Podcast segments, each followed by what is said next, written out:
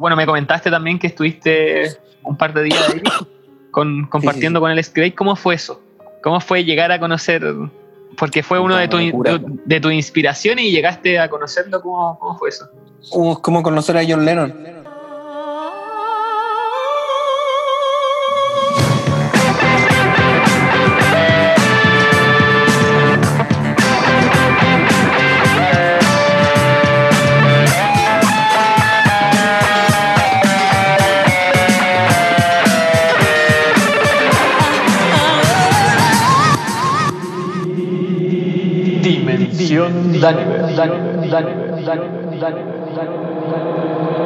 Hola, soy Daniver. Bienvenidos a mi podcast.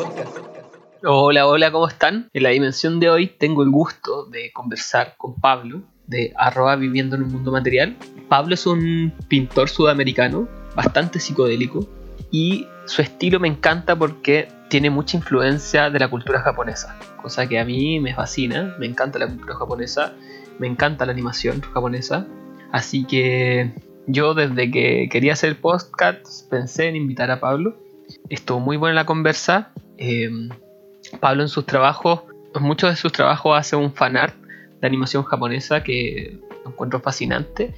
Y además en sus trabajos más personales aborda temáticas más complejas como la interconexión, la internet, la actualidad política. Además Pablo pudo presentar su arte en Japón y tuvo la suerte de poder estudiar en una pasantía 10 días viviendo con Alex Gray. Para los que no conocen a Alex Gray, es un pintor muy muy famoso que se hizo conocido por la carátula de Tool. Y él estuvo allá 10 días estudiando, así que estuvo muy muy interesante esa experiencia, muy enriquecedora. Y nos comentó un poco cómo fue todo eso. Les cuento también que estoy muy contento, nuevamente les cuento esto, Estoy muy contento con la bienvenida del podcast, del recibimiento de la gente, los comentarios que me llegan. Creo que se está cumpliendo totalmente el fin del podcast, se está cumpliendo totalmente la visión con la que creé este podcast. Me encanta que les guste, que les pasen cosas, que me comenten sobre su vida, sobre las cosas que están viviendo. Así que si quieren compartirme cosas, yo estoy abierto. recibo todos los mensajes, respondo todos los mensajes cuando tengo tiempo. Así que yo feliz. También les recuerdo que estoy eh, juntando trip report de gente que me envíe sus experiencias psicodélicas y estoy haciendo una selección para poder grabar un capítulo con eh, oyentes del podcast contándonos su experiencia. Así que si tienen una buena experiencia que quieran compartir, me la pueden enviar para ver si quedan seleccionados para el primer capítulo de Trip Report. Les recuerdo también que este capítulo no es posible sin la colaboración de Planeta Fungi Kit de Cultivo. Si quieren cultivar sus propias setas psilocibe, vayan a Planeta Fungi Kit de Cultivo. Además, para los oyentes del podcast, les vamos a regalar un código de descuento para la compra de un kit de cultivo. El código de descuento va a estar entre medio del podcast para que estén atentos los oyentes. Van a tener un descuento en un kit de cultivo grande. Eh, va a quedar a 35 mil pesos el kit de cultivo grande con envío eh, gratis dentro de Santiago y envío por pagar para las regiones. Este código va a estar eh, válido hasta el 5 de julio para que aprovechen si quieren em, empezar a cultivar sus propias setas de psilocibe. Aprovechen este código de descuento para todos los oyentes. Antes de la entrevista también quiero comentarles que este podcast es totalmente autogestionado. O sea, Planeta Junjit Kit de Cultivo creyó en nosotros y nos aporta. Pero todo esto lo estoy haciendo a pura gana, a puro esfuerzo propio. Así que si es que conocen a alguien que quiera aportar con esta iniciativa, con este espacio, y le sirva este espacio publicitario, también estoy recibiendo más gente como auspiciador, porque así puedo sustentar con mayor facilidad este espacio para poder seguir entregando este contenido a todos ustedes. También, por otro lado, quiero invitarlos a un taller que voy a hacer. Yo entrego otras cosas aparte del podcast, tengo mi página que es la fractalería, que es de mi arte, y también hago talleres sobre interpretación de sueños y tarot. Así que el próximo mes ya tengo fecha para mi taller de interpretación de sueños y de lectura de tarot terapéutico. Así que los que estén interesados en aprender, por favor comunicarse conmigo por cualquiera de mis páginas. Viene súper entretenido. El taller de sueños es un taller de introducción a la interpretación de sueños para todas las personas. No necesitan conocimiento previo ni haber estudiado nada. Es un método súper entretenido, accesible a todas las personas que he ido desarrollando con el tiempo Así que si les gusta el tema de los sueños, sueñan bastante o tienen sueños recurrentes, se los recomiendo mucho, mucho, mucho. Les va a encantar. Así que si están interesados en aprender a interpretar sueños, comuníquense conmigo a, arroba la fractalería o arroba dimensión Daniel para que me sigan también, para que estén atentos al podcast y a todas mis actividades. Ahora sí, no los molesto más, los dejo con la entrevista. Solo quedas tú, Oliver. No es cierto, no estoy solo. ¿Qué? Yo creo en todos ellos. Todos, levántense. El que renuncia a su sueño es un perdedor. Oliver. Mi cuerpo estará exhausto, pero no mi corazón. Así es que levántense todos. Ahora. ¡Vamos!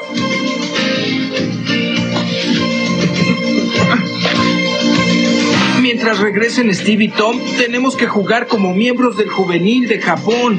Y continuar ganando. Eres un líder. Oliver y Arman tienen razón. Tenemos que seguir jugando para ser los campeones. Sí, tenemos que ser campeones, amigos. No estamos lastimados, aún podemos jugar, amigos. ¡Podemos jugar!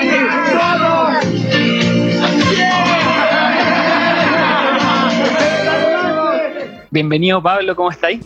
Hola, muchas gracias por invitarme. Estoy súper bien encerrado. Espero que todo todos puedan tener la posibilidad de estar encerrados también en este momento. Gracias Pablo por, por aceptar la invitación. Como te decía antes de darle a grabar al podcast, estoy muy contento de que hayas aceptado porque me encanta tu trabajo. Soy, vengo a entrevistarte, pero vengo en modo fan. Bacán, bacán. sí, buenísimo. Y quiero saber, pues quiero saber cómo, cómo llegaste a, ese estilo, cómo llegaste a este, formato que lo encuentro bacán. Quiero saber cómo partiste con el arte, cómo, cómo comenzó todo. Vamos al principio de todo. Me gusta esa parte. Eh, bueno, desde chico siempre tuve una tendencia y una facilidad con el tema del arte. Me gustaba mucho hacer dibujos. Desde como los tres o cuatro años ya llenaba hojas y hojas y hojas de dibujos. Eh, siempre tuve como una inquietud eh, respecto a ese tipo de cosas, como no solo hacer cosas, sino también ir a los museos. Era como un niño un poco raro y prefería ir al Museo de Arte o, a, no sé, al Museo de Bellas Artes que a jugar o a ver videos. Entonces, ahí siempre tuve como latente ese interés por el arte y después cuando ya fui creciendo, descubrí lo que era para mí como algo muy impresionante que fue la animación japonesa. Fue algo que me imagino que impactó de igual manera a, la mayoría de la gente de mi edad que vivía, al menos en Chile, bueno, en el mundo también, que vivía en Chile durante los años 90, durante los años 80, donde Chile era un país bastante gris que estaba saliendo de la dictadura, de procesos políticos complicados. Em, empezó, empezó esta nueva ola de, imágenes, de ideas que venían desde otros países, eh, que, tenían que ver con, algo más pop, no tan, no tan denso, por decirlo de alguna manera. Em, y obviamente al ver estas nuevas imágenes, estos nuevos colores, estas nuevas formas que se te presentaban, que eran súper diferentes al eh, Bugs Bunny al que estabas acostumbrado a, ver en la televisión, eh, es algo que de alguna manera te marca y, te, causa mucha curiosidad y muchas ganas de, de alguna manera identificarte con, con lo que estás viendo. Em, no, doy el caso muy simple de, por ejemplo, Los Supercampeones, que era una serie con la que te podías sentir totalmente identificado, como era mucho más realista ver los supercampeones que ver He-Man, ¿cachai? O los supersónicos. Em, en ese sentido tenía como una cercanía, eh, el anime siempre o generalmente trata de personajes que son humildes o no sé, de clase media, ¿cachai? Como em, que tienen una historia de superación, que tienen una historia de, sobreponerse a la adversidad.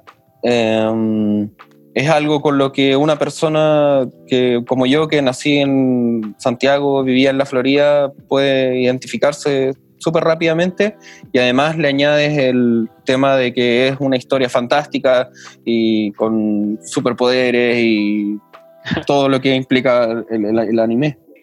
¿Y cómo te, te llega a eso? o sea, lo que tú me, me estás contando es un poco el espíritu chonen, ¿no? Como este espíritu de superación, de, esfuerzo, también mucho de, la amistad, Claro, los Caballeros del Zodiaco, como creo que fue mi primer acercamiento serio a ver una serie, como seguirla y entenderla. Em, era todo sobre eso, todo sobre la amistad, sobre la superación, sobre eh, el compañerismo. Son valores que, con los que una persona se puede identificar hoy en día totalmente. ¿Y tú, ¿Y tú en el día de hoy te identificáis con esos valores? ¿Te sentís que el anime igual ha calado profundamente en ti?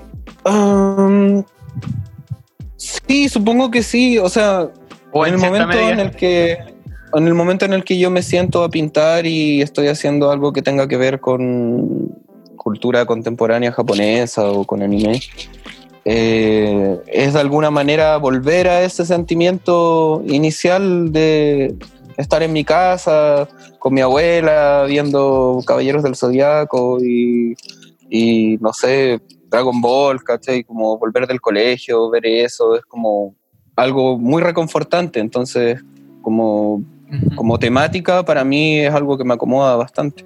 ¿Qué, edad tenés tú, Pablo? 35, mil años. ahí, ahí, igual veía ahí el Club de los Tigritos. Sí, sí, sí, obvio, me tocó toda esa época, el Club de los Tigritos. Eh, bueno, Pipiripao incluso también ya partió con dando cosas de animación japonesas, pero yo era un poco chico en ese tiempo, no me acuerdo tanto. Evangelion, ¿viste o no? Sí, sí, igual esa ya fue una etapa eh, posterior ah, de mi vida, un, como post-internet. Pues, apareció el internet. Y empezó la posibilidad de eh, poder tener acceso a, otras cosas. Antes era conseguir fotocopias de mangas de Dragon Ball o de trozos de mangas de Akira, como que no podías conseguir más que eso y de un momento a otro existió este maravilloso invento que fue Internet, que te permitía sentarte frente a una pantalla y tener toda, toda, literalmente toda la información que quisieras, incluso, bueno, no, no al principio, pero ver series completas, leer mangas completos, algo que era completamente inimaginable para una persona en Sudamérica. Sí, yo me acuerdo de ese salto porque mm, al principio había que conseguirse las series así en DVD, era complicado ver las series. En, VHS incluso. Incluso, sí. Y, Yo Evangelion lo vi en VHS. Sí, o sea, en DVD, en CD, y venían de uno o tres, de tres, de tres a cuatro capítulos por CD. claro, claro, sí. Sí. Y me acuerdo, yo me acuerdo la primera serie que, que me friqueó fue Berser, que vi como una sinopsis ah, en, el Club de los Tigritos. Y me acuerdo que pasó harto rato para poder llegar a leer el manga. Me vi la serie, me conseguí la serie, y después quedé más cachudo, la serie original, la primera, y con el eclipse quedé así loco, y después dije, ¿cómo consigo manga? Y ahí me acuerdo que sabía que descargar los mangas, pues ahora están, hay caleta de páginas para leer manga. Y había que pues, buscar igual también. Claro, la, gente podría pensar que era tan fácil como googlear las series, pero no, era tan así. O sea, en ese tiempo encontrar fotos incluso de las series que te gustaban era complicado y tenías que meterte a páginas y buscar, era como... Los foros. Como internet era súper claro, los foros, ¿cachai? Era algo medio underground en ese sentido. Sí, caleta. ¿Y, cómo fue mezclándose esa, esa influencia cultural, por decirlo así, y tu fan por el arte? ¿Empezaste a dibujar anime? ¿Cómo fue? Em, lo que pasa es que cuando ya fui creciendo y ya me estaba acercando a, la educación media, em, empecé a plantearme el tema de dedicarme a algo que tuviera que ver con arte. Y bueno, pasé por varias etapas, quise estudiar arquitectura, quise estudiar arte, Em, finalmente terminé optando por estudiar diseño gráfico, eh, más que nada por desinformación, porque a los 17, 18 años pensé que eso era lo que más acercaba a lo que yo quería hacer, cuando en realidad no era tan así. Em, la, como hubo un momento que yo creo que fue importante y decisivo el tema del anime, es que me hizo darme cuenta que el arte no tenía que ser necesariamente los cuadros que tú ibas a ver eh, a un museo. Eh, como que desde el principio me di cuenta de que era un trabajo eh, tan minuciosamente realizado y tan con, tanto esfuerzo que era digno de ser considerado una obra de arte de, cualquier manera, aunque fuera un manga, una animación. Y eso me hizo sentir de alguna manera que eh, no era tan lejano poder dedicarse al arte. Como no tener ese sentimiento de que oh, voy a tener que aprender a pintar como en el Renacimiento y pintar estos realismos y estos retratos tan complejos, cuando en realidad puedo hacer otra cosa que sea diferente, que sea más fresca, que sea más moderna, más lo que yo quiero hacer y que no tenga en realidad ninguna regla, como pintar lo que yo realmente quiero hacer, lo que realmente como yo veo las cosas, no como una universidad o como un, estatuto te enseña que tiene que ser el arte. ¿Y, esa, ¿Y esa idea a qué edad más o menos fue? ¿O se fue gestando a poco? claro, sí, fue un periodo entre fines de la educación media y principios de la universidad. Después vino un tema como de un, un poco de desencanto con la universidad porque eh, hay que ser sincero, la educación en Chile es un, es un, tema económico, no es un tema realmente de vocación o de, bueno, no puedo hablar por todos, pero al menos lo que me tocó a mí, yo estudié en la Universidad de Chile, que se supone que es una universidad prestigiosa y terminó siendo una experiencia mm, no tan positiva en realidad, como que siento que aprendí más de la gente con la que me relacioné durante ese tiempo que, que de la universidad en sí. Igual de una experiencia común, o sea, yo lo he escuchado de harta gente y, tú no terminaste, ¿no? Te saliste. Sí, yo hice, o sea, hice los, todos los semestres que hay de clase y me faltó hacer la práctica y la tesis. Ajá. Pero lo que pasa es que en el momento en el que yo ya estaba terminando mis últimos semestres, mis últimos ramos, ya estaba trabajando ya estaba pintando hace varios años, estaba como metido, estaba muy comprometido con, con, lo que estaba haciendo de manera personal. Entonces se lo planteé a mis profesores, se lo planteé incluso al director de la carrera eh, y le dije, no siento que tenga la necesidad de probarle a un comité de profesores que puedo ser un profesional. Como lo que me hace profesional es mi trabajo, no no un examen y no un, un trabajo de investigación. Entonces, supongo que me encontraron la razón y les di las gracias y nunca más volvieron a Y vale, me, me, gustan estas historias, me gustan estas historias de las personas que, que se dedican a lo suyo y confían en, en, su trabajo. Es bacán lo que me está diciendo, como lo que me hace profesional es, es mi trabajo y es verdad. Y yo creo que en el... O sea, espero, ah, perdón, espero que no me malentiendan, porque hay mucha gente que puede pensar que yo creo que la universidad no sirve para nada y no es así. Eh, hay gente que, o sea, si tú le sacas el jugo a la universidad y realmente crees en eso como un lugar de intercambio de ideas, como un lugar donde puedes desarrollar tus, tus, talentos, eh, la universidad es el mejor lugar del mundo, pero lamentablemente en el sistema como se desarrolla en Chile, eh, llegar a una educación realmente de calidad es un tema complicado. Igual lo que, lo que quería decir, eh, agregando también a eso, que, que no, no, sé si solo en Chile, bueno, en otras partes a lo mejor es distinto, pero eh, como en la actualidad, eh, con este mundo que es mucho más rápido, con la tecnología, el acceso de todo, lo que se está buscando es cada vez más gente que se, se valide por su trabajo más que por los títulos sobre todo en el área creativa, en el área de, de marketing, la área de diseño, la área artística. Eh, incluso los, no sé, por los diseñadores de videojuegos, eh, se busca que tú te valides por el trabajo que tienes, no, no buscan títulos. Porque de hecho las universidades se demoran mucho o no alcanzan a actualizarse al avance de la tecnología. Las mallas no alcanzan.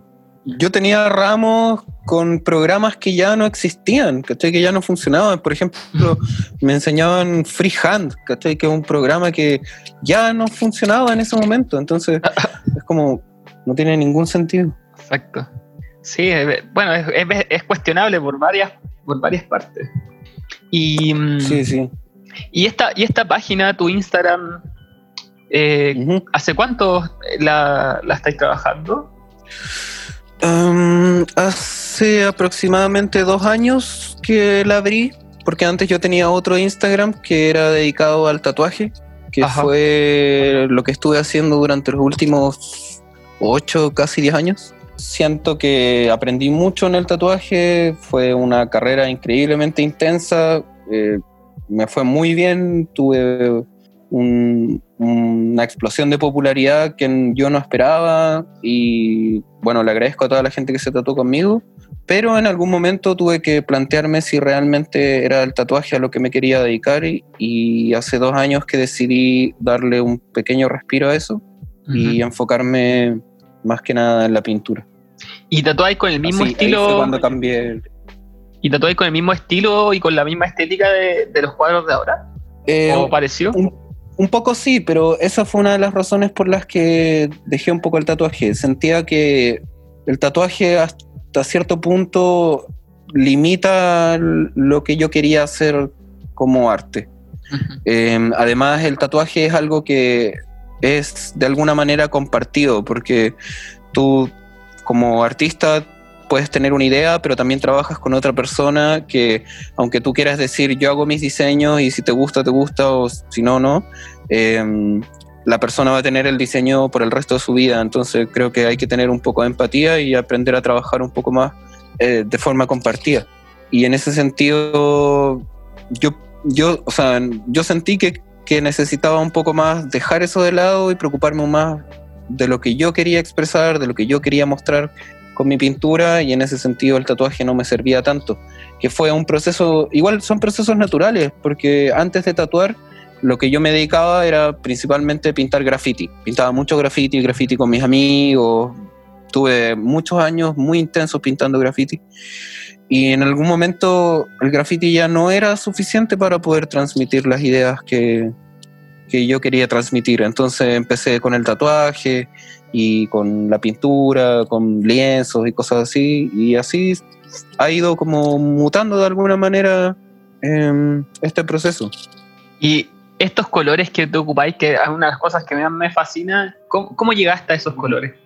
¿De dónde surge esa intensidad? Una vez fui a ver una, una, muestra de un pintor eh, colombiano en la Universidad eh, Lausach, eh, muy interesante, de un pintor que hace pintura psicodélica sobre carritos picó. Los carritos picó son eh, parlantes gigantes, son una especie de sound system que fabrica la gente en los barrios y los pintan, los adornan, y él era un pintor de este tipo de cosas. Y él decía que la primera vez que vino a Chile le pareció muy extraño que era el único país de Sudamérica donde él no pudo conseguir pintura que fuera de colores fluorescentes o de colores muy vivos. Y decía que eso reflejaba mucho eh, la personalidad de los chilenos. Porque si tú te fijas en, la, como en, las imágenes de arte latinoamericano, los colores fluorescentes y la psicodelia está como muy presente, sobre todo en Perú, en Bolivia, en México. Los colores eh, saturados. Claro, sin embargo, en Chile se tiende a como a anular un poco eso. Eh, y en ese sentido sentía que si, si había que destacar de alguna manera, los colores iban a ser una forma muy efectiva de, destacar. Qué bacán. Oye, y mm, obviamente el, toque psicodélico está todo el rato en tus cuadros. ¿Cómo, ¿cómo se une esa otra variable a todo lo que me estáis contando? ¿Cómo llega la psicodelia a tu vida? Bueno, principalmente por mi primera, bueno, mi primera experiencia psicodélica siento que fue lo que cambió un poco las cosas, que fue, uh, debo haber tenido 18 o 19 años que probé el LSD por primera vez y junto con eso descubrí también el trabajo de Alex Gray. Fue como más o menos al mismo tiempo. Y eso fue como determinante en lo que yo quería hacer. Me di cuenta como hay, hay algo más que, que yo necesito mostrarle a la gente, que es algo que la gente no puede ver y que yo generalmente no puedo ver tampoco, pero que gracias a esta experiencia lo pude ver y, y siento que es muy necesario eh, traer eso de vuelta al, al, mundo que es más, más eh, tangible.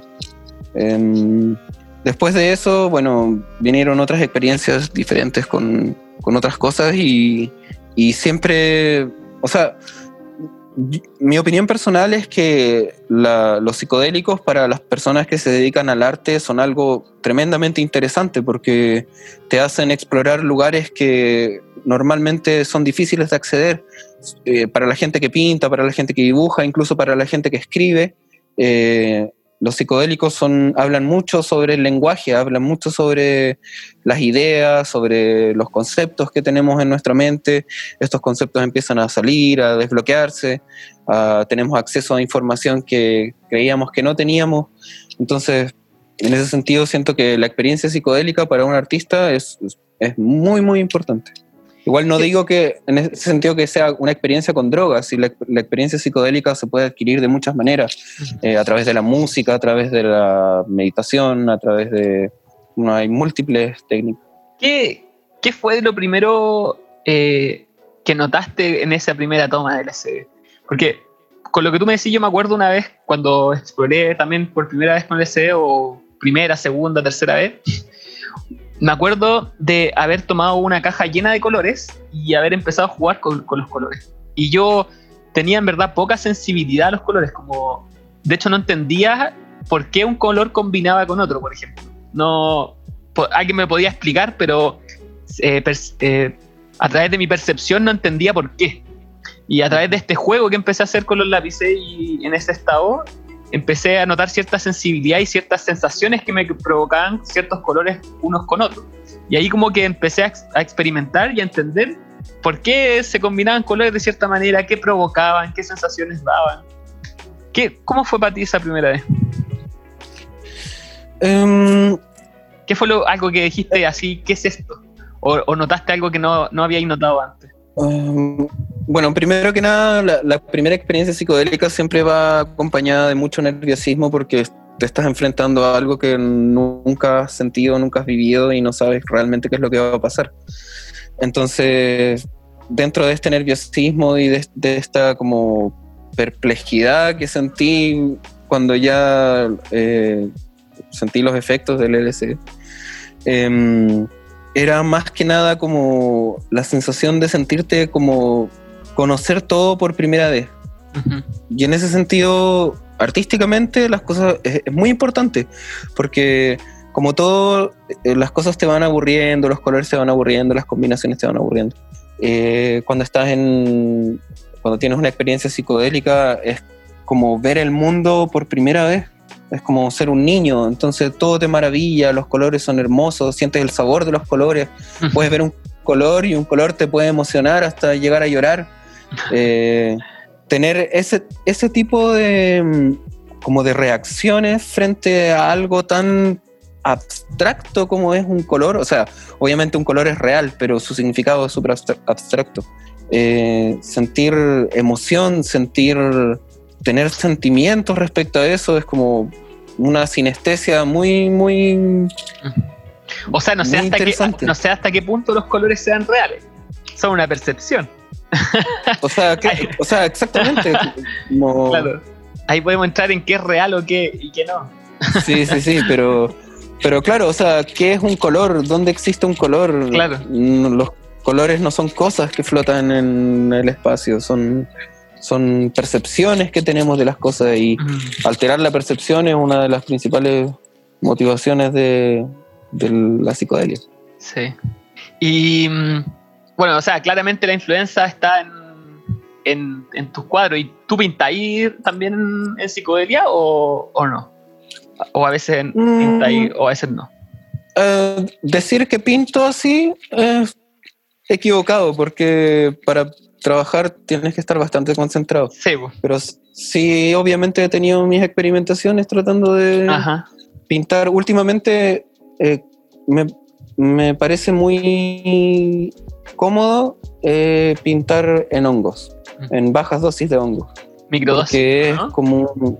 Sí, sí, a, mí me cuesta mucho concentrarme en mi trabajo, entonces tomas una microdosis de hongos y te da para dos o tres horas de estar totalmente inmerso en el trabajo y verlo y sentir que es lo más hermoso que has visto en tu vida y eso cuando estás haciendo algo relacionado a la creatividad es como súper bueno. La inspiración. Sí. Igual en general pienso que mm, mm, no es tan buena idea mezclar los psicodélicos con el trabajo porque el, el psicodélico es el momento para de alguna manera explorar tu interior y explorar tus pensamientos y el trabajo es todo lo contrario, es vaciar tus pensamientos y tus sentimientos a algo más. Entonces es como un poco contraproducente. Pero obvio que hay cosas que ayudan, o sea, puedes fumar marihuana y pasarlo súper bien haciendo dibujos o tomarte unos hongos y te sientas en el piso y dibujas con lápices de colores y lo vas a pasar muy bien. Sí, o sea, yo te pregunto porque también una, una pregunta típica que me hacen a mí también, así como, oye, ¿tú fumáis marihuana para tejer o, o te drogáis para tejer? Y la verdad es que no, porque también necesito estar muy concentrado para hacer, para hacer el trabajo. Sí, seguro. O sea, fumar marihuana no es muy bueno si quieres pintar durante ocho horas. O, para cualquier actividad así de concentración larga, no creo tampoco. Seguro, seguro. Oye, y, mm, y, tú actualmente vivís únicamente de, de, tu trabajo en la página, ¿o no? Eh, sí, o sea, digamos que tengo dos partes de mi trabajo. Una es lo que hago con mucha animación japonesa, que es como un poco fan art eh, desde una perspectiva psicodélica. Y lo otro son mis trabajos personales, que ya son cosas un poco más complejas, de pinturas con más estructuras, más, más tiempo de desarrollo. Entonces, me manejo más o menos entre esas, entre esas dos cosas. Y vi que, hay, hay, que fuiste a Japón a exponer, ¿o no? ¿Me equivoco? ¿Cómo, cómo fue eso? Me invitaron a la, a la Feria Internacional de Arte de Tokio. ¿Cómo, cómo fue eso? Em, uf, fue re loco. Igual debo destacar lo complicado que es eh, para un artista llevar su trabajo fuera de Chile. Los traslados, los impuestos que te hacen pagar, o sea, en ningún, en ningún caso te facilitan el trabajo te ponen trabas respecto a, los permisos aduaneros. Es bien complicado llevar una exposición entera a otro país, sobre todo si estás lejos como Japón. Eh, pero después de todo ese de todo ese toda esa travesía que fue llevar los cuadros eh, puta una experiencia increíble o sea estaba llevando mi trabajo al origen de donde viene o sea eh, obviamente para mí era importante saber qué pensaba la gente de Japón sobre un trabajo inspirado en Japón. Entonces, en ese sentido, era algo que necesitaba hacer y afortunadamente la experiencia fue muy buena, fue mucho mejor de lo que yo esperaba. O sea, la gente no podía entender por qué una persona de Sudamérica que vivía en Chile hacía algo que fuera como lo que yo pintaba. O sea, me decían, ¿qué onda? ¿Cómo, cómo conoces estas cosas? Y yo le decía, pero puta, si hay internet, ellos me decían que básicamente pensaban que Chile era como la imagen del indio con las llamas, ¿cachai? Tocando zampoña, como que... Bueno, esa es una, es una típica como de otros países más desarrollados de la visión latinoamericana. Igual. Sí, seguro, me preguntaban en qué parte de México estaba Chile. Pero normal, normal. Ah, me, me, preguntaban por los, por los mineros y por Alexis Sánchez. La hora. Igual, eh, Chile es un país, yo encuentro que Chile es un país bien otaku, como que consume mucho anime en comparación con otros países, yo creo. ¿O no? sí, o sea, no solo Chile, dentro de Sudamérica. Hace poco yo estuve en México y debo decir que probablemente en México haya más otakus que en Japón. Sí, no, sí, México es también por la cantidad de población, pero son también muy fanáticos de, de anime. Claro, y porque, porque la visión que tienen de los otaku en Japón es un poco diferente, es como más o menos es negativa, no es tan positiva. Entonces, cuando yo me presentaba frente a la gente como un artista que, que no un artista otaku, sino un artista orientado al anime, eh, para ellos era como algo muy extraño, como básicamente como si un pintor quisiera dedicarse a hacer pintura sobre caca. Como algo indeseable, ¿cachai? Como, pero pero de, una manera, o sea, lo, decían de una manera como con admiración, ¿cachai? Como, como, guau, qué perso que te dediques a, hacer esto que, que nosotros despreciamos, ¿cachai? Eh, pero, ¿y la gente que veía tu arte era como gente que dedicada al arte allá o cómo, cómo fue eso? Ese es el tema, porque la feria a la que yo asistí no era enfocada realmente a un arte, eh, digamos, pop o tan como modelo, tan juvenil, no sé cómo describirlo, sino era como un arte un poco más decorativo. Entonces la gente que iba era gente que esperaba ver estos lienzos gigantes blancos con una mancha negra al medio, o instalaciones, ¿cachai? Y se encontraban con esta mancha de ciudades y psicodelia tridimensional. Era como, wow, como que eso les parecía muy impresionante. Y, bueno, por el flujo mismo de gente que había en la feria, eh, pude tener opiniones de puta, desde un coleccionista de arte, desde un pintor a niños que les encantaba lo que pintaba hasta hombres de los, ¿cómo se llaman? Salarymen. Como, hombres de negocio. Claro, hombres de negocios, ¿cachai? Un hombre de negocio muy raro me compró un cuadro que era medio pervertido y fue como una experiencia muy, muy buena. Muy eh, eh, interesante. Es, rara la cultura japonesa igual. Yo la otra vez estaba escuchando otro podcast sobre cultura japonesa y en verdad uno con el anime se hace una idea de Japón, los japoneses, pero en verdad son otra, otro toque. Sí, sí. Igual hay, hay una palabra que describe mucho a los japoneses que es la hipocresía. Mm. Eh, lo que ellos proyectan es algo súper diferente a lo que son realmente. Em, igual había momentos en los que estando allá tú decías como, puta, ahora entiendo todo lo que vi en los mangas y los animes, entiendo perfectamente por qué son así, ¿cachai? Porque veías a los tipos borrachos en la calle, igual que en los animes, ¿cachai? Con la nariz roja y y gritando y es como un, reflejo muy, muy fiel realmente de lo que es cierta parte de la sociedad japonesa. ¿Y esto es el típico como escolar gángster o no? Puta, hay de todo, hay de todo, realmente hay de todo, es muy raro como... Lo que pasa es que uno, uno suele pensar desde tu perspectiva de vivir en Chile que ver gente allá así es como algo raro y como gente con mucho estilo, pero en verdad es como algo súper normal, como lo único que quieren es destacar de alguna manera y, verse diferentes, porque como están como en una lucha constante con el juicio de la gente. Necesitan tener como una, una aprobación, o si no es una aprobación, destacar. Es como muy raro. Qué loco igual. Como no sé, las diferencias culturales igual me llama mucho la atención y, me parece que uniendo, uniendo temas como en el estado psicodélico igual como que nos liberamos un poco de esas o nos vamos liberando un poco de esas eh, influencias culturales y podemos ver las, cosas desde otras perspectivas. Sí, sí, indudablemente. Me gustaría saber cómo, se, cómo sería la psicodelia japonesa. Mm.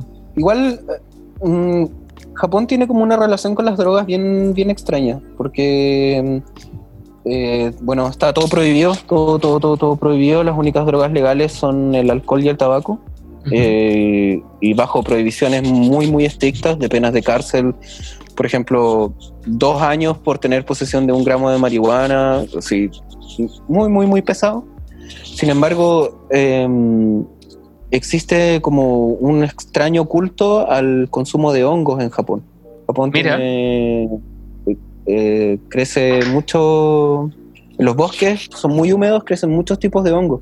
Entonces hay mucha influencia de esas visiones psicodélicas en lo que fue la, la primera parte del, o sea, las primeras etapas del arte japonés. Y eso la mayoría de la gente no lo sabe. Hubo un, un momento en el que eh, Japón decidió como desconectarse de, como del tema de las drogas, y, eh, englobando todos los psicodélicos en lo mismo y, creo que en ese sentido perdió una parte súper valiosa porque Japón es un país que se mantiene sobre una psicodelia que no existe realmente, Como todo lo japonés es muy psicodélico, sin embargo ellos Mm. no toman ácido, no consumen. no Sí, o sea. Claro, lo- la- lo- o sea, los mundos que crean a través del anime son una weá impresionante. Sí, claro, o sea, eh, eh, es algo que no es de este mundo, entonces es como una paradoja un poco ex- extraña. Sí, extraño. Igual, yo creo que todo esa, lo que tú me decís de los hongos no me, me hace mucho sentido con, con la religión animista que tienen los japoneses. O sea, todos estos espíritus y seres del bosque. O sea, la Totalmente, princesa, o sea, la princesa Mononoke, o- eh, eso es comerte un hongo en el bosque. O sea, lo- los personajes estos, los que salen los blancos, son obviamente hongos y, y son como, gracias a ellos puedes ver como el espíritu de la naturaleza, entonces como, obviamente se trata de eso, obviamente cuando, y to- la religión sintoísta y todo lo que creen los espíritus de la naturaleza, bueno, y los espíritus que hay en todas las cosas, eh, es exactamente la sensación que tú sientes cuando tomas hongos, o sea, este árbol está vivo, tiene un alma, esta piedra está viva, recorrió un camino, viene de un lugar. eh, es exactamente eso. Qué loco igual, qué loco que, que tengan como esa base, pero en algún momento, como tú decís, cerrar la puerta y... Son Y- temas de, de, no sé. de posguerra más que nada. Sí, sí. Bueno, y ni hablar de eso, también de, la, de lo que han vivido. O sea, la bomba atómica en Japón yo creo que también es un, un hito cultural que marca un antes y un después. Y Sí, hay- sí. el anime se nota mucho la influencia de, de eso. Sí, el anime es un arte totalmente post-era atómica, ¿cachai? Como está muy, muy, muy reflejado en eso. Y no solo el anime, el trabajo de artistas como Takashi Murakami es como pop de postguerra nuclear, ¿cachai? Como es eso. O de Akira, ¿cachai? Katsuhiro Otomo es también exactamente eso. Sí. Todo está, bueno, Akira también un clásico ni hablar, pues como post-apocalíptico, Más o menos lo que estamos viviendo ahora, 2020. 2020, todo lo que sucede. Sí. Sí. Ahí había como una profecía de Akira, ¿o no? Como... Había un, vi un Eh, meme sí, de eso. eh, hay, hay como hay coincidencias respecto a lo de los Juegos Olímpicos y sobre el como el intento del ser humano por abusar de los límites mismos del ser humano, ¿cachai? Como Mm. estas búsquedas de de cosas genéticas, ¿cachai? O de, de enfermedades extrañas que al final terminan siendo la propia extinción de, del ser humano. ¿cachai? Como el fin viene desde el origen de nosotros mismos. Eso es lo que plantea Akira, básicamente. Sí, y yo, y yo creo que igual es un tema que se repite con todo el tiempo en la humanidad, como este fin, el, el esperado fin, pero no, no ha llegado, porque el, el tema del fin del mundo es súper antiguo. Sí, igual creo que este es el fin del mundo, más fin del mundo que me ha tocado vivir, pero, pero sí, o sea, me parece que la, como la importancia de una obra como Akira en este momento es fundamental. Es, eh, de alguna manera te prepara para lo que va a pasar, ¿cachai? Como es es súper profética y, y no, no tanto profética, en verdad es una obra muy consciente muy consciente de lo que pasa y muy consciente de, de las proyecciones que ten- tenemos como sociedad. ¿Para dónde va la cosa? Exactamente. Bueno, ¿no? ¿pa' dónde Es- i- es un- pa- es un análisis, ¿Para dónde iba? Porque Akira es- es- ya pasaron hartos años desde que se hizo. Claro, o sea, Akira tiene más de sociología y antropología que de ciencia ficción. Y mm, hablando como de, serie en específico, ¿cuál, ¿cuál es tu serie favorita? ¿Akira? ¿Cuál- si tuvieras que elegir una serie para llevarte para la tumba, ¿cuál elegirías? Mm, sí, lo, que- lo que pasa es que poner el trabajo de Katsuhiro Tomo en el nivel de otras series es como comparar a Miles Davis ¿cachai? con el resto de los músicos, que está como en otra liga. Pero mm, no sé, hay, hay un montón de series que, que, que, mm, que fueron para mí como muy muy impactantes y que definieron muchas cosas dentro de lo que yo hago. Por ejemplo, Conan, el niño del futuro, que era una serie que daban cuando yo era niño, que era muy apocalíptica, muy oscura. Otra serie que había también que se llamaba Espartaco y el sol bajo el mar, que no era anime, era una animación europea, pero mm, también era muy, muy, muy, muy extraña. Eh, como que también lo que te decía antes de series que te traen sensaciones, como ver Dragon Ball 1, ¿cachai? Como cuando Goku era pequeño, es como una weá para mí súper sentimental, ¿cachai? Casi al borde de las lágrimas, como recordar llegar a mi casa. del abuelito. Claro, ¿cachai? Como el abuelito y llegar a mi casa y estaba lloviendo y tomar leche, ¿cachai? Bien. Sí. Puta, ese tipo de cosas llegan muy, muy, muy adentro. Yo creo que por eso la gente mantiene como esos lazos tan fuertes con, con series de anime, ¿cachai? Mm. Em, no somos la generación que está acostumbrada a la literatura. Nuestros padres, ¿cachai? O gente que, le gusta eso, se identificaron de esa manera con, con, obras de literatura. Sin embargo, para nosotros que no tuvimos ese acceso o no tuvimos eh, como... Eh, no nos incentivaron a hacer eso, eh, encontramos esos mismos sentimientos en cosas más instantáneas como el anime, como el manga. Algo que, que me recuerda con lo que me estáis diciendo, que la otra vez un amigo me hablaba de, me decía, ¿por qué, ¿por qué debería ver anime? Porque no, no ve anime. Y yo una de las cosas que le decía era que algo que me encantaba de los anime eran los openings. La canción inicial como que contenía al fin y al cabo toda la... Ese sonido, esa música contenía toda la emocionalidad que, que, que vinculé con la animación. No sé si te pasa, como escuchar un opening antiguo. Puta, se escucho romance te puedo dar de Dragon Ball, puedo llorar, puedo llorar, me da una, una, emoción muy, muy profunda que viene muy, muy de adentro. como, sí, sí, no sé, el, opening de Evangelion, ¿cachai? Como es una locura, una locura, es como sintetizar toda la obra en un minuto, ¿cachai? Sí, es una, eh, a mí me encanta eso que pasa, y la música también, como la música siempre. Bueno, igual el tema de los openings no es solo del anime, pues, ¿cachai? todas las series que eran antes, los picapiedras, ¿cachai? Claro. Un opening increíble. Sí. Eh, no sé. No, es, es, es, interesante el fenómeno y me llama mucho la atención. Ya, yo soy de, soy de harto anime, en verdad, me, me gusta harto. Eh, y me, me, encanta igual también lo que está pasando ahora, como que el anime igual se ha popularizado mucho más aún en, en Chile, encuentro, como que hay un boom. No sé si lo percibía así también. Sí, o sea, mm, creo que ahora la gente lo puede percibir más. Yo creo que siempre hubo como una, un mm. gusto súper masivo por ese tipo de cosas. Eh, mm, creo que Internet eh, es un reflejo de que, de que esto es, es algo importante. O sea, si, si lo piensas, el manga y el anime tienen más tiempo que el hip hop. Llevan más tiempo y producen obviamente muchísimo más dinero como industria que una industria como el hip hop. Entonces, em, no es como algo que sea, que sea menor. No, pues no es, no es menor. Y es, y es loco que todo el, que sea de un país, pues que un país haya creado es, esa todo eso, todo ese contenido, y producen y producen animes, weón. Sí, o sea, una vez leí en, un lugar que decía que Japón producía más papel para manga que papel higiénico. una locura, una locura. Igual, igual yo siento que Japón es como una referencia, una referencia más en mi trabajo solamente. Siento que mi trabajo tiene mucho más de sudamericano, de latinoamericano, de psicodélico que de japonés, realmente. como te digo, el tema del fan art, bueno, indudablemente si pinto una serie eh, tiene una influencia japonesa, pero mi trabajo como más personal eh, no va tanto por esa línea. ¿Por qué línea más vas? Como...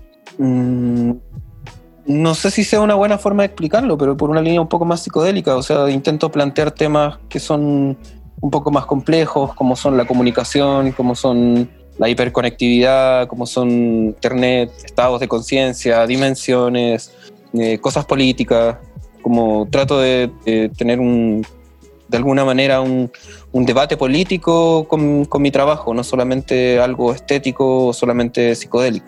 Trato de tener un discurso un poco más político con lo que pinto de forma más seria.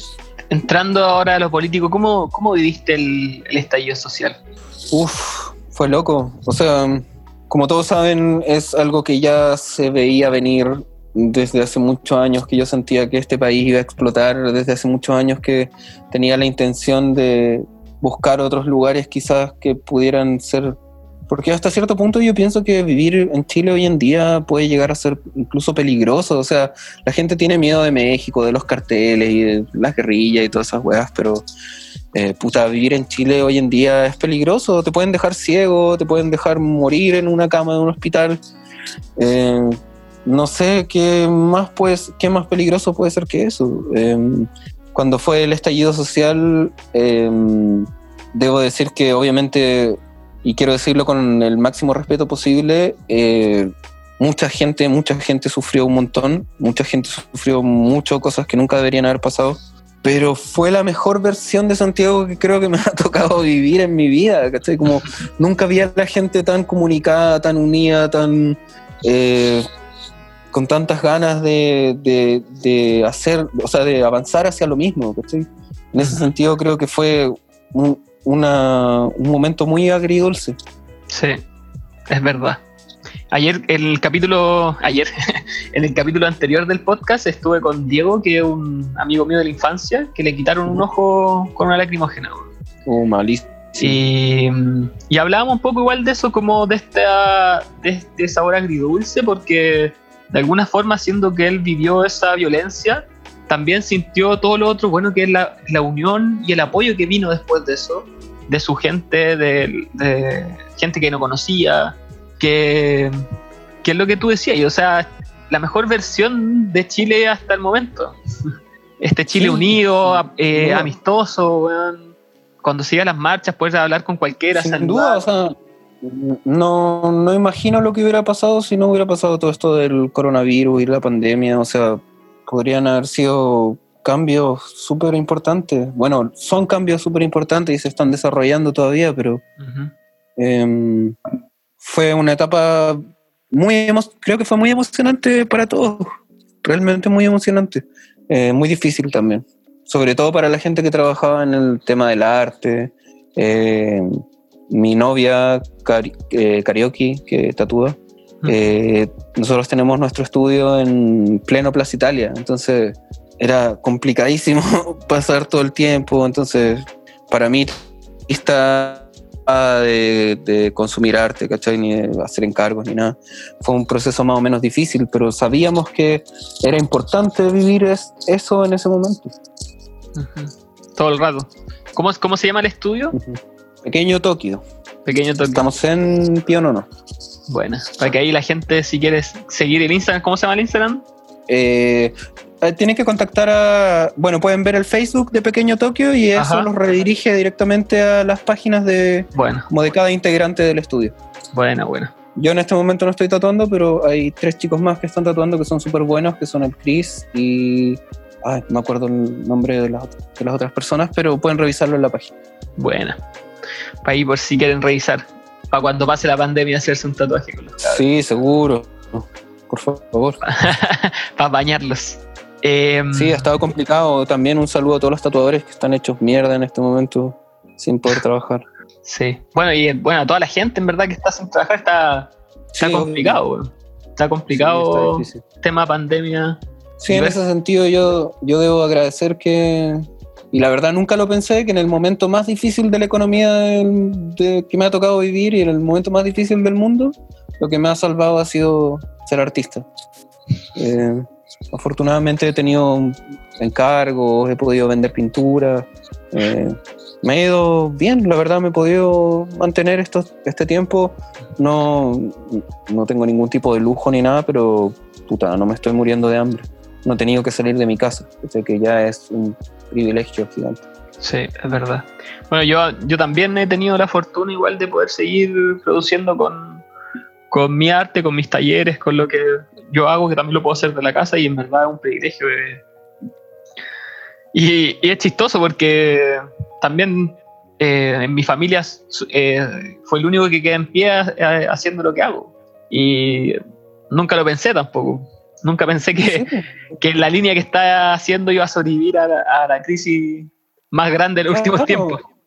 O sea, yo también nunca lo hubiera imaginado. Em, de verdad debo agradecer que ha sido un momento para poder explorar mucho más mi trabajo, Mm. poder hacerlo de forma más consciente y como mejorar, mejorar de alguna manera.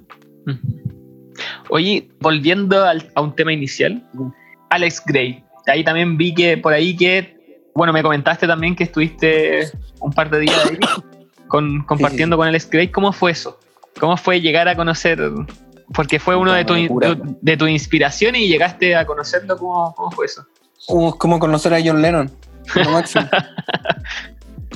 Eh, bueno, tengo que explicar que la instancia gira en torno a un programa que tiene Alex Gray, que Ajá. se realiza una o dos veces al año, que es eh, básicamente un curso de pintura, un intensivo de pintura, eh, que él hace en su casa y su taller, que es el mismo lugar, em, durante 10 días a 20 personas de todo el mundo. Entonces tú tienes que postular con tu trabajo y te seleccionan.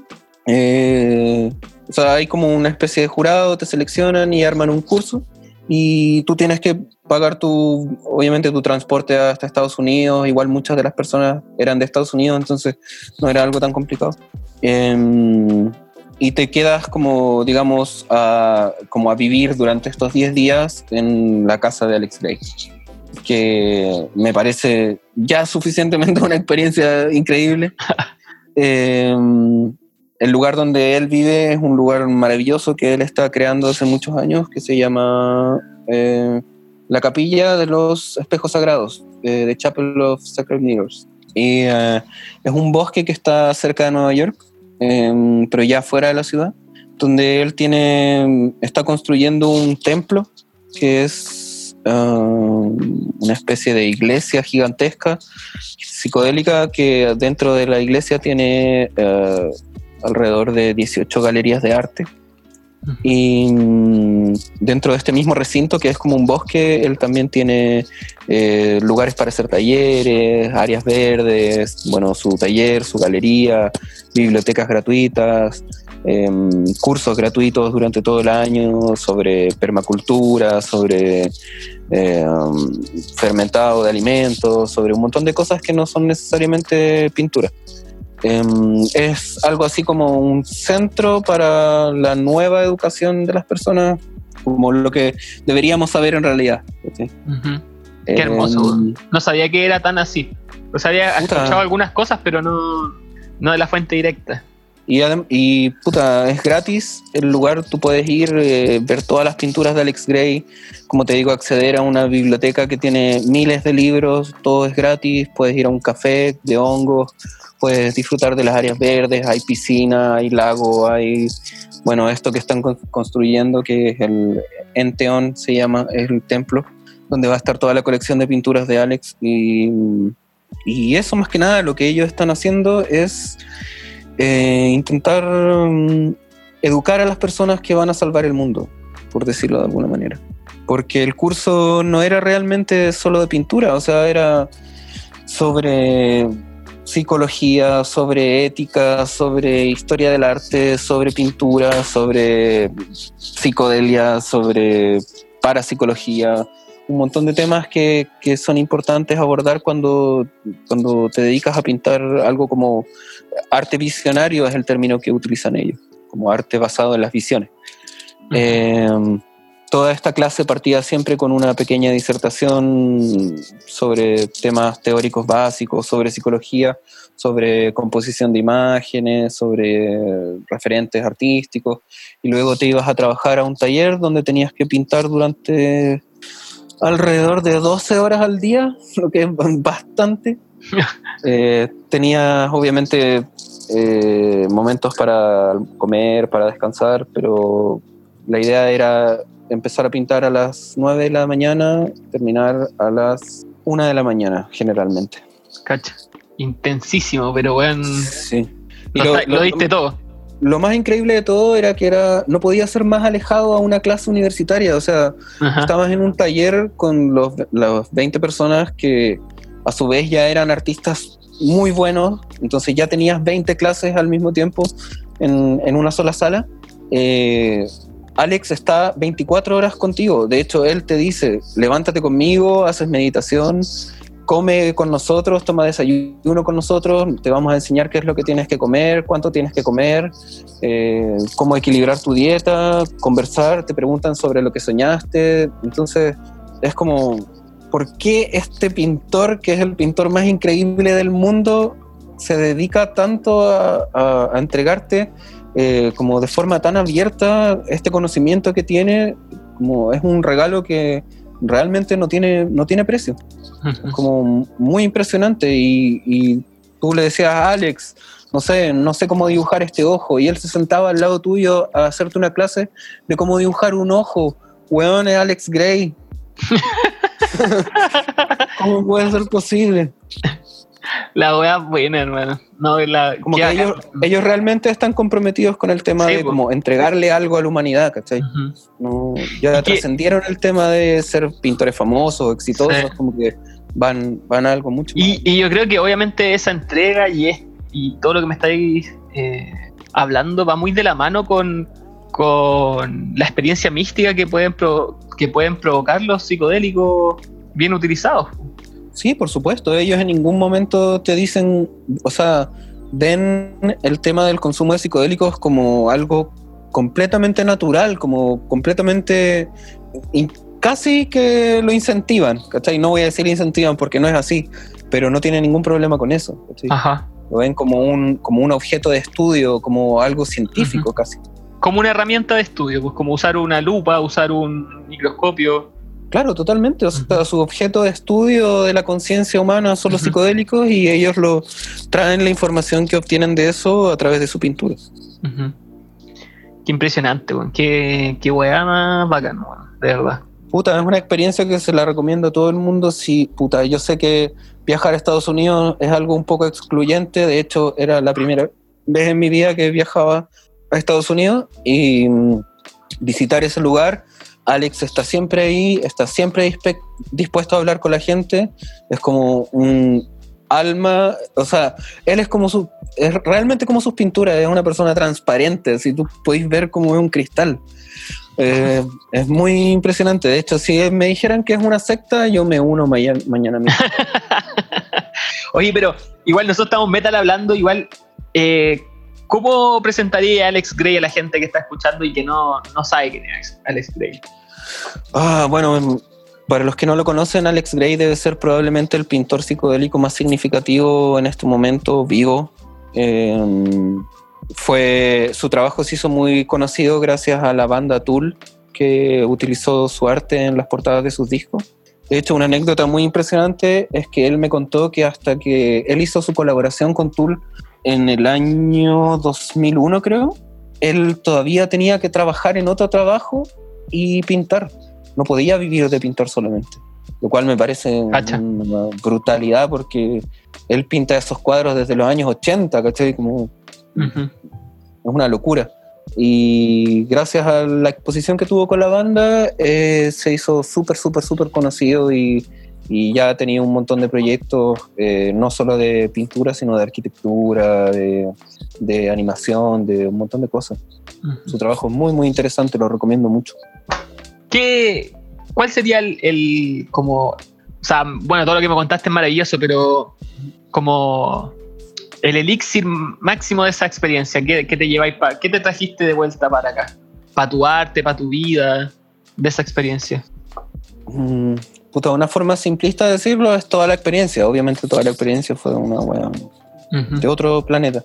Pero mm, creo que darme cuenta de la experiencia, o sea, de la importancia de enseñar y de compartir tu experiencia a otras personas. Creo que eso es como, como si, existieran tres prioridades del ser humano, debe ser como reproducirse, eh, amar y enseñar, ¿cachai? Como somos objetos de información, somos objetos que transmiten información. Lo más importante que podemos llegar a hacer es enseñar algo, enseñarle a tu hijo, enseñarle a un curso, ¿cachai? Hacer talleres, eh, enseñarle a tus amigos, compartir, ¿cachai? Como eh, transmitir tu experiencia creo que es lo más importante que puede haber. O sea, una cosa es apreciar el trabajo de un pintor como Alex Gray y otra cosa es, por ejemplo, verlo hablar sobre sus pinturas, ¿cachai? Como sentir la pasión de una persona que lo hace para que otros lo puedan apreciar, ¿cachai? Como, mm, como entregar tu vida, ¿cachai? Entregar horas y horas y años de tu, de tu trabajo y de tu sudor y todo para que otras personas puedan acceder a esa información que tú tuviste en un pequeño instante de una visión. Cuenta, cuéntate una anécdota de Alex Gray, por favor. Em, la gente le preguntaba un montón sobre el tema de las drogas. De más, pues bueno. Y él decía que, bueno, eh, lo principal para él es el uso del DMT que toda su obra, toda, toda, toda su obra está basada completamente en experiencias con DMT. Em, pero que él sentía que de alguna manera ya estaba como un poco viejo, porque Alex Ley ya debe tener setenta y tantos años, eh, ya estaba un poco viejo para andar tripeando con ellos, pero que de vez en cuando se tomaba una pastillita para ir a bailar o algo así. y entrar a su taller y ver probablemente el frasco de marihuana más grande que he visto en toda mi vida, parecía como un frasco de cebolla en escabeche. ah, qué, qué acá, bueno. No, y está claro que el, el arte de la display está pasado a DMT. ¿Puedo oler el olor a DMT? Sí, o sea, si, si alguna vez querés imaginarte el DMT, ve un cuadro de Alex Ley y es eso siempre. Es totalmente eso. Eso, pero por mil. Sí, por mil. Eh, bueno, ¿y para qué te pregunto si hay fumado de Eh, lo, voy, lo voy a mantener privado. Pero puedo decir que es una experiencia que la mayoría de la gente no debería tomar tan a la ligera. Mm, es verdad. bueno, en, los podcasts ah. anteriores hemos hablado un poco de eso. Es algo complicado, es algo como... Es una puerta que, para la que siento que hay que estar preparado para cruzar. Es cierto. Porque tomar LSD mm, te va a hacer sentir cosas, te va a hacer pensar cosas que, generalmente no piensas, pero DMT es como otro tema, otro tema completamente diferente. Es, es, el, es otro mundo, no es otra cosa, es otro mundo. o sea, bueno, la mayoría de la gente lo describe como el mundo real, como algo más real que la realidad misma. Eh, Alex Gray eh, contaba muchas, muchas, muchas anécdotas respecto al DMT sobre... Había momentos en los que lo escuchaba hablar y decía, ya, no puedo seguir escuchando esto, es demasiada información, como, eh, como una persona que, o sea, que te lo cuente una persona como Alex Gray, que o sea, está totalmente lejano de ser un hippie loco, o sea, es la persona más consciente con la que he hablado en mi vida. Y él te está explicando que con DMT básicamente podéis viajar a través del universo y que todos los soles están conectados y que con protocolos de meditación se puede hacer estos viajes astrales. Es como, ya fue. y, no, y no solo te lo está explicando o sea, no, es solo un hippie, sino es, cosa de ver lo que ha construido, su obra, el templo que está haciendo. No es, es cosa seria, no es no hay alguien pelando el cable. No, pues él, lo explicaba de una forma muy simple. Él, él, decía, a mí siempre me preguntan qué estilo de pintura hago yo. Y yo les digo que mi pintura es naturalista. Eso significa que yo pinto la realidad tal como es. Y tú ves los cuadros y es como, puta, este weón vio esto de verdad, ¿cachai? esto es real, es real, es real. Sí. No sé, no sé, es, un trabajo de otro mundo, de verdad. Le, agradezco mucho la oportunidad de haberme recibido ahí.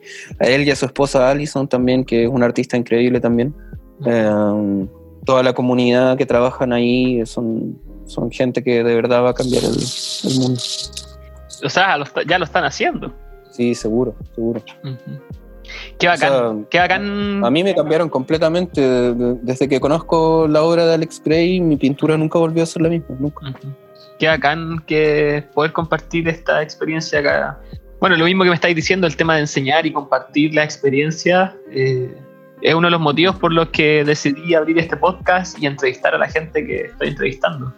Sí, sí, creo que es muy importante, muy importante, sobre todo en este momento en que estamos como todos mm, mirándonos a un espejo, eh, más que nunca, ¿cachai? Como eh, compartir, compartir lo que tenemos, compartir las cosas con los demás, es como comunicarnos es, es, lo principal, realmente es lo principal. Qué, qué bello, estoy que flipando con, con el Grey. Sí, es una locura. Por eso les digo, si tienen la oportunidad alguna vez de viajar a Nueva York, eh, ir a ese lugar es completamente gratis, está en tren a una hora de Nueva York y es un panorama obligado para cualquier persona que visite esa ciudad. O sea, estar en ese lugar debe ser, o sea, si te gustan los psicodélicos, debe ser el lugar más increíble que vaya a recorrer. Es como Fantasilandia de los psicodélicos. Porque está ahí en un lugar que es un parque hermoso con esculturas que están hechas de árboles. Eh, no sé, imagínate, te tomas una microdosis de hongo y te vas a ver las pinturas de Alex, te sientas en el suelo y lees un libro, después haces meditación y tocan música. Es como, ya fue, ya fue. Déjenme aquí. Sí, como te digo, si fuera, si fuera una secta, yo me uno mañana. Qué hagan, Oye, ¿y mm, qué más, qué más, qué más? Tenía más preguntas, pero como que quedé pegadísimo. No sé, qué en blanco. todo bien, todo bien. Y, mm, Nos ponemos en blanco estos días. Sí. Igual, bueno, de nuevo agradecerte totalmente poder compartir esta experiencia. qué bacán. Fue un placer y es bacán que hayan instancias que hablen sobre temas que generalmente no se hablan. Sí, o sea, todo el rato eh, yo abrí este podcast con la intención de poder promulgar todos estos temas porque creo que faltan instancias en Chile para poder hablar de estos temas y públicamente y, empezar a desmitificar muchas cosas igual sobre siempre, siempre, existe la posibilidad de experimentar cosas nuevas en un entorno que sea seguro. O sea mi recomendación es siempre hazlo con gente que sean tus amigos que sea gente de confianza. Eh, como de ahí no puede salir nada malo incluso en este momento que estamos súper encerrados, en, mi experiencia personal, los hongos me han servido un montón como em, para enfrentar un poco lo que significa lo que, lo que estamos viviendo en realidad, que es algo súper fuerte y que creo que la mayoría de las personas lo único que queremos es no saber nada más de lo que está pasando, cuando en realidad lo único que tenemos que hacer es puta, llegar hasta el fondo del hoyo de esta situación y de ahí poder puta, transmutar algo mucho más valioso. Es un momento para poder cambiar, pues para... Yo creo que es un momento para sembrar, para empezar a sembrar el mundo que queremos de aquí para adelante. Esa es la visión que yo tengo. De empezar a abrirse, a, mostrar otras opciones, a, organizarse, Sí, a mirarse un poco en el espejo. A nadie le gusta mirarse tanto tiempo en el espejo y ahora estamos obligados a hacer eso. Creo que hay mucha gente que quizás durante toda su vida no ha tenido un, momentos de, introspección como los que mm. pueden haber tenido durante estos meses de encierro. Eso me parece como es como un, trip gigante, ¿cachai? Como después de salir de este trip vamos a ser personas totalmente diferentes, vamos a amar la vida, ¿cachai? lo y mm, bueno, y también de encuentro también, yo creo. No solo de introspección, sino también de encuentro, porque hay gente que, por ejemplo, he escuchado, gente, nunca había compartido tanto con mi familia, o sea, nunca había tenido tanto tiempo para estar con mi familia y tener que hacer algo, No, y no solo con la familia, con los amigos también. O sea, la tecnología en ese sentido, puta, ha acercado un montón. Yo no había hecho conferencias nunca con mis amigos, nunca había sido, había hecho videollamadas ni nada, y ahora me cago en la risa, me pongo a trabajar con ellos y es como muy, muy normal. Y me parece muy, muy gracioso porque es un tema que yo siempre he tratado en mis pinturas, que es como la conexión de la gente a través de la tecnología. Y ahora lo estamos viviendo así, pero su máximo esplendor. Sí. Y cada vez más, pues apunta a ser cada vez más. Sí, seguro. O sea, tenemos que utilizar esas herramientas de buena manera para, para conectarnos más entre nosotros, pues, no para alejarnos más. Algo más que te quería preguntar. ¿Qué. Bueno, tú me estás diciendo que ahora los psicodélicos te han ayudado, te han ayudado como a llevar esto. Yo igual estoy en un proceso de micro, microdosis, como un ciclo de microdosis, que estuvimos hablando en el primer podcast con Francisco, que está haciendo terapia con microdosis, está haciendo un estudio sobre el uso terapéutico de la microdosis. Y en tu vida en general, ¿qué le agradecería a los psicodélicos? Como así algo, un cambio importante. Bueno, primero que nada, eh, quiero recomendar el uso de la microdosificación de psicodélicos. Creo que es algo súper inocuo para nuestra salud. Los hongos deben ser probablemente la droga menos peligrosa que existe en el mundo. Eh, a mí me ha ayudado un montón. Yo tengo un montón de problemas de ansiedad y depresión y los hongos han sido como un escape realmente puta, revolucionario. Yo llevo años de terapia, años de tratamiento con pastillas y cosas así y el avance que he tenido desde, desde que pruebo eso es muy, muy, muy, muy importante. Em, ¿Cuál era la pregunta inicial? bueno, que ya estoy respondiendo. ¿Qué, le agradecería a los psicodélicos? ¿Cuál es como lo que más ah, agradecería de ellos, del contacto con ellos? Bueno, un poco en ayudarme a encontrar esos momentos de paz que uno necesita en estos momentos. Como Hay veces en las que está la paranoia o el miedo, que es algo totalmente normal de la gente sentirlo en estos momentos. Eh, te abruman, puta, buscar un poco un escape a eso. Y si no es desde esa perspectiva, decir como, ya fue, voy a tomarme un hongo y me voy a enfrentar a este problema que tengo, pero de la forma más intensa que pueda hacerlo, para que después de eso ya no sea algo tan pesado para mí. Como, em, no es algo recomendable para todos esta situación porque es una situación tensa y la mayoría de las veces yo recomiendo que cualquier cosa que hagas la hagas en el momento más tranquilo que puedas de tu vida, pero creo que los dos extremos funcionan.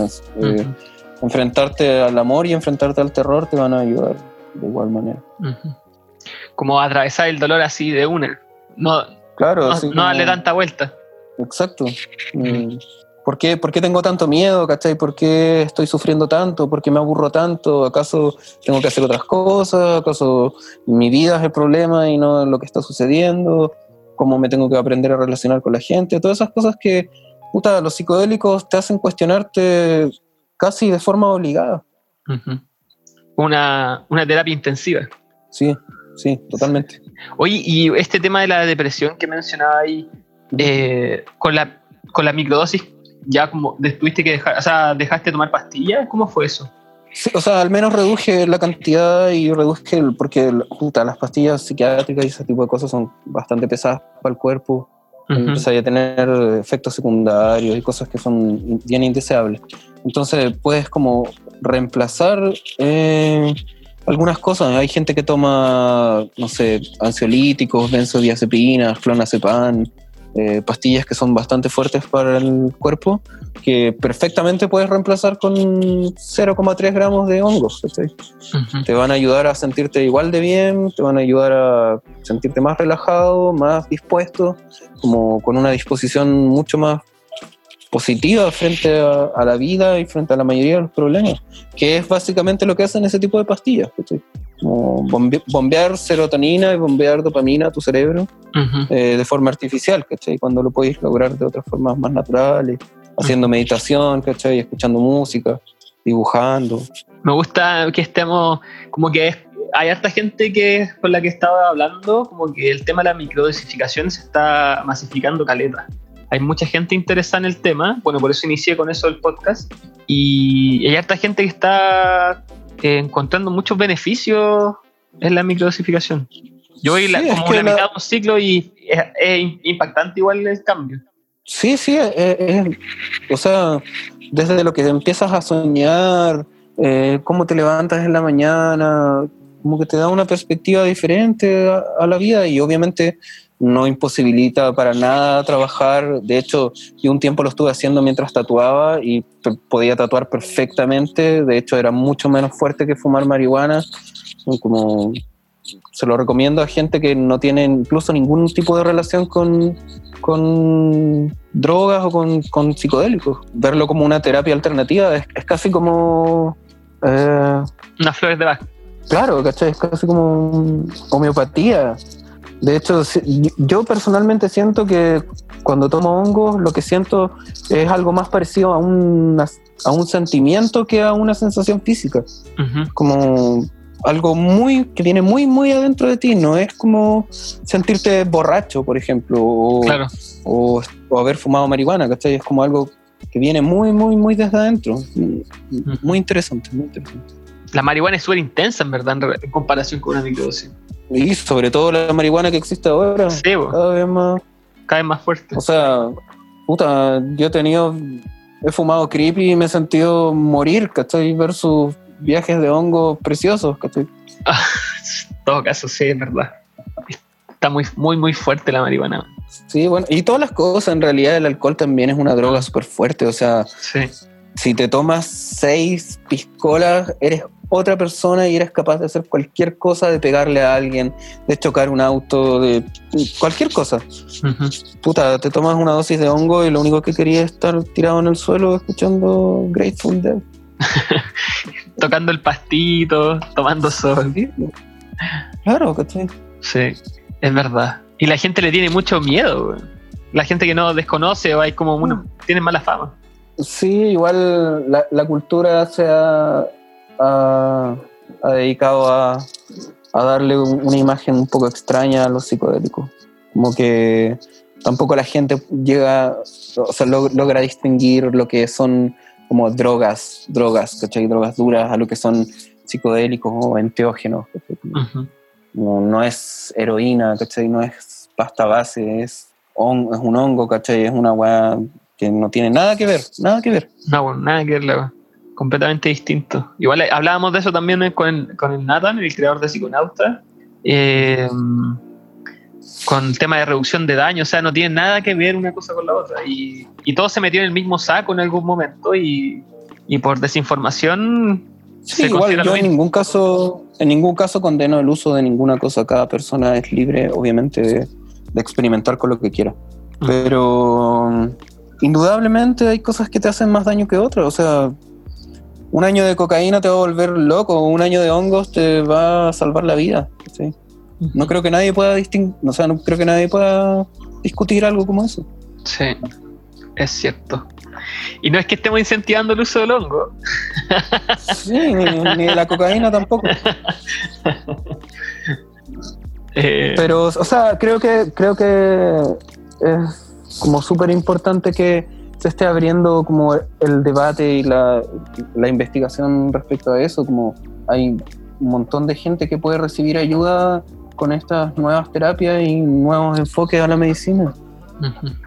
Bueno, se está abriendo el tema y bueno, por lo mismo también el podcast para eso y se está abriendo la investigación, se está abriendo el tema, eh, la gente está contando sus apreciaciones, su experiencia. Creo que estamos en una, en una, una nueva revolución psicodélica, un nuevo proceso de reeducación. Sí, o sea, yo converso de estas cosas con mi mamá, ¿cachai? Como Sí. algo que hace unos años hubiera sido como, como mierda, tú, tú estáis, te estáis drogando, ¿cachai? Como, ¿por qué haces eso? Y ahora es como, obviamente tiene otro enfoque, ¿cachai? Tiene Sí. otra visión.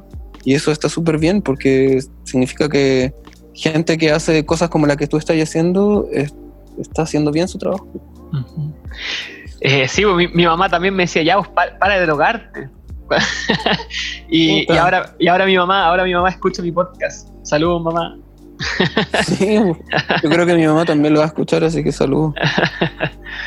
Sí. Eh, va cambiando el tema, va cambiando. Y bueno, y también yo creo que mi mamá igual ha visto el cambio positivo que ha tenido en mí el contacto con esta con esta medicina. Para mí es una medicina. Sí, o sea, totalmente. O sea, es indudable pensar que después de toda la experimentación que podáis tener con drogas, con psicodélicos, con todo lo que queráis hacer, si queréis fumar un kilo de DMT en la misma, al mismo momento, y al final vas a llegar a la misma conclusión, como todos somos uno, el amor es lo único que importa, conectarnos es lo único que importa. No, esa es la verdadera medicina. pues, Una vez que logremos hacer eso, todo un montón de cosas van a desaparecer. Sí, pues, cuando bueno, esa conclusión y después viene el, el cómo puedo hacerlo, cómo puedo conectarme más, cómo puedo ser más amoroso, cómo puedo ser más agradecido.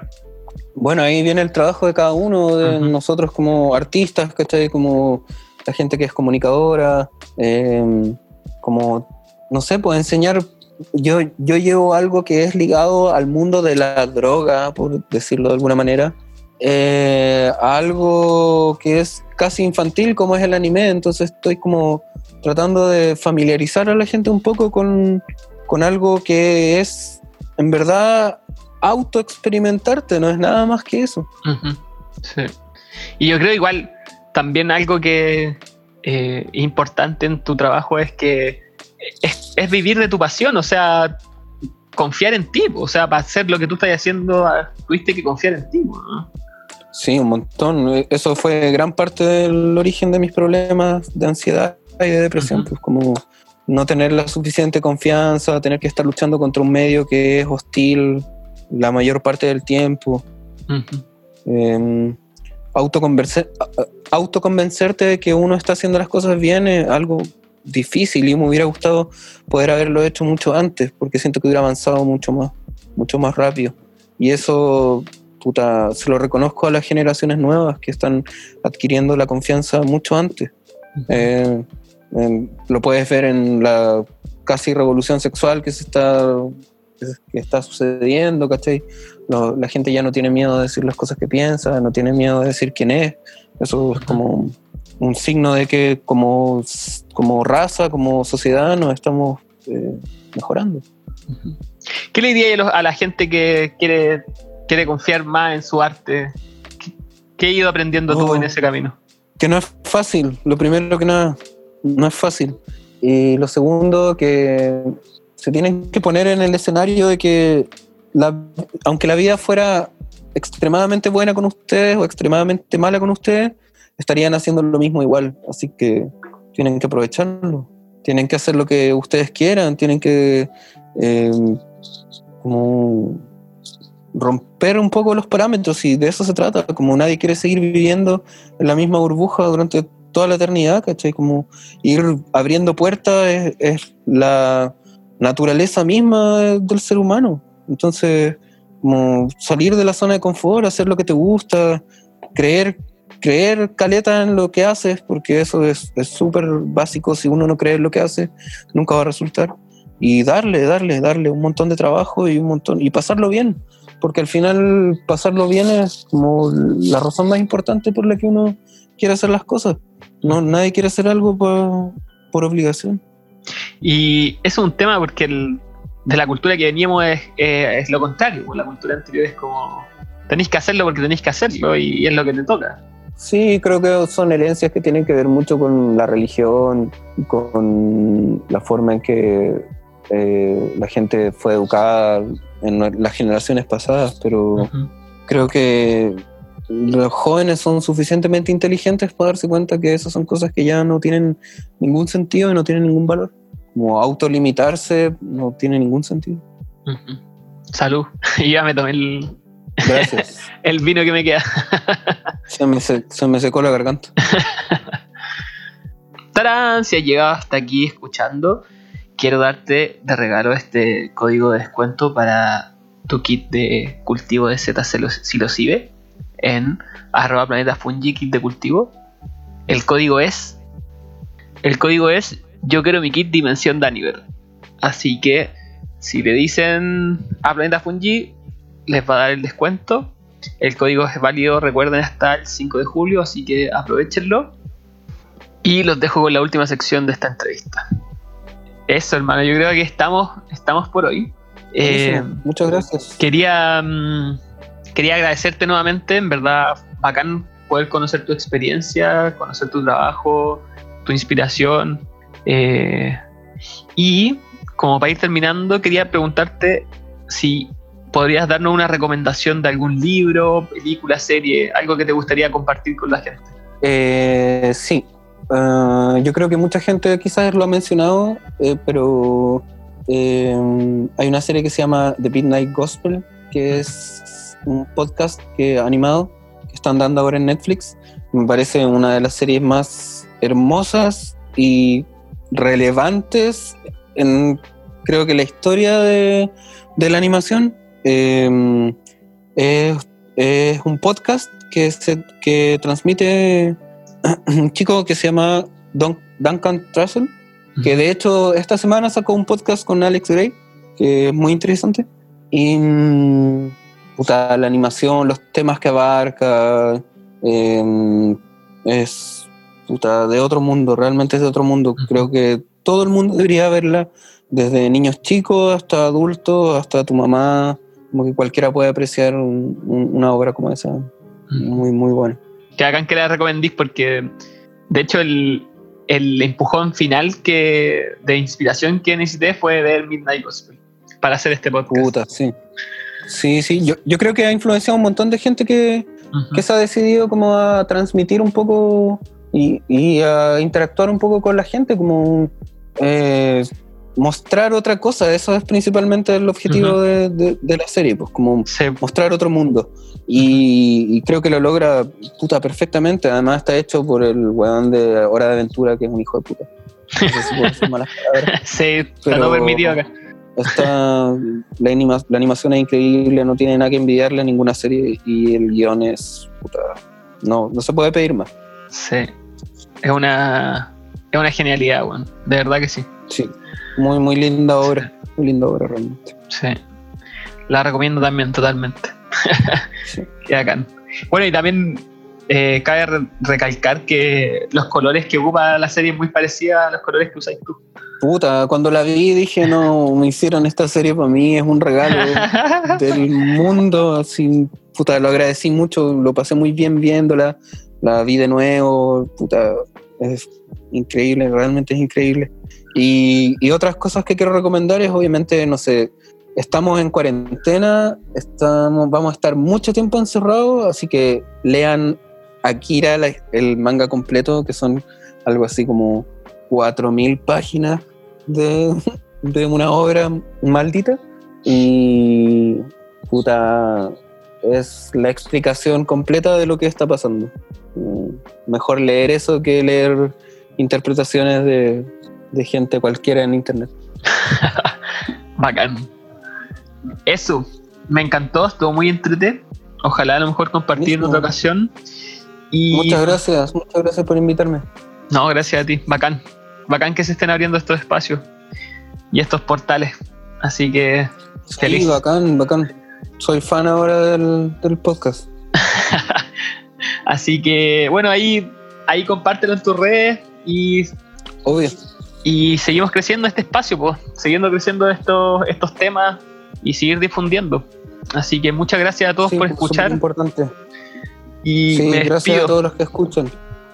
Nos vemos. Muchas gracias. Saludos a todos. Cuídense.